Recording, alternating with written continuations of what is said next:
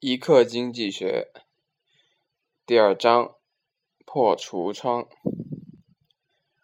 让我们效仿法国经济学家巴斯夏，从一面被砸破的橱窗的简单例子说起。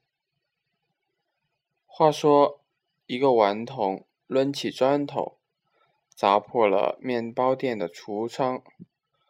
当店主怒气冲冲追出来时，小捣蛋早已逃之夭夭，只剩下一群看闹热的围观者。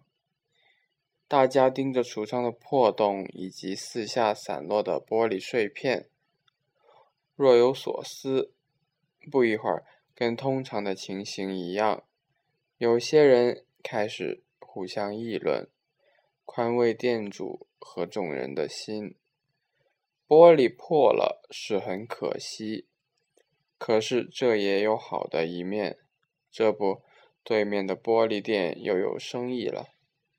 他们越琢磨，越来劲。一面新的橱窗需要多少钱？要二百五十美元。这笔钱可不算少。不过这没什么好抱怨的，事情本来就这样。要是玻璃永远都不破，那装玻璃的人吃啥？玻璃店多了二百五十美元，会去别的商家那里消费。那些个商家的口袋里多了几个钱，又会向更多的商家买东西。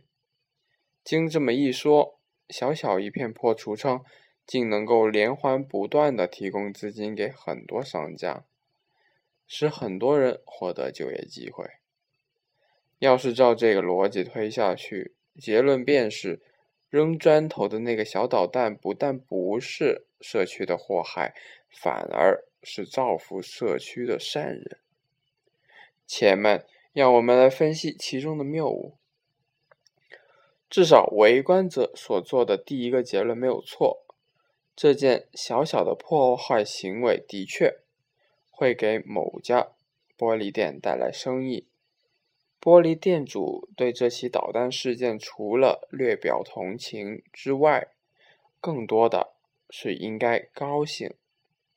但是面包主损失掉的二百五十美元，原本是打算拿去做一套西装的，如今这钱被被迫挪去补窗。出门就穿不成新的西装了，或者少了同等价钱的其他日用品或者奢侈品。他原来有一面橱窗和二百五十美元，现在只剩下一面橱窗，或者说，在准备去做西装的那个下午，他本来可以心满意足的同时拥有橱窗和西装。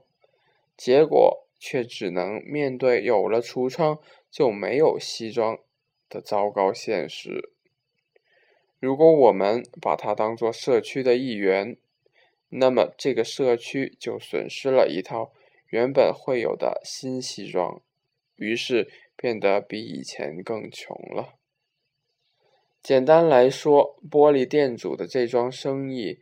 不过是从做西装的缝纫店主那里转移过来的，整个过程并没有新增就业机会。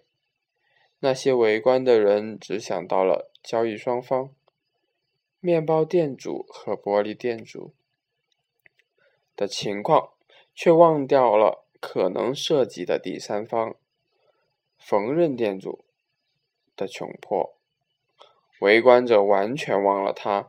恰恰是因为现在玻璃碎了，他也失掉了亮相的机会。人们过两天就会看到崭新的橱窗，但绝不会看到多出的那套被牺牲掉的西装。人们总是只看到眼前所见的东西。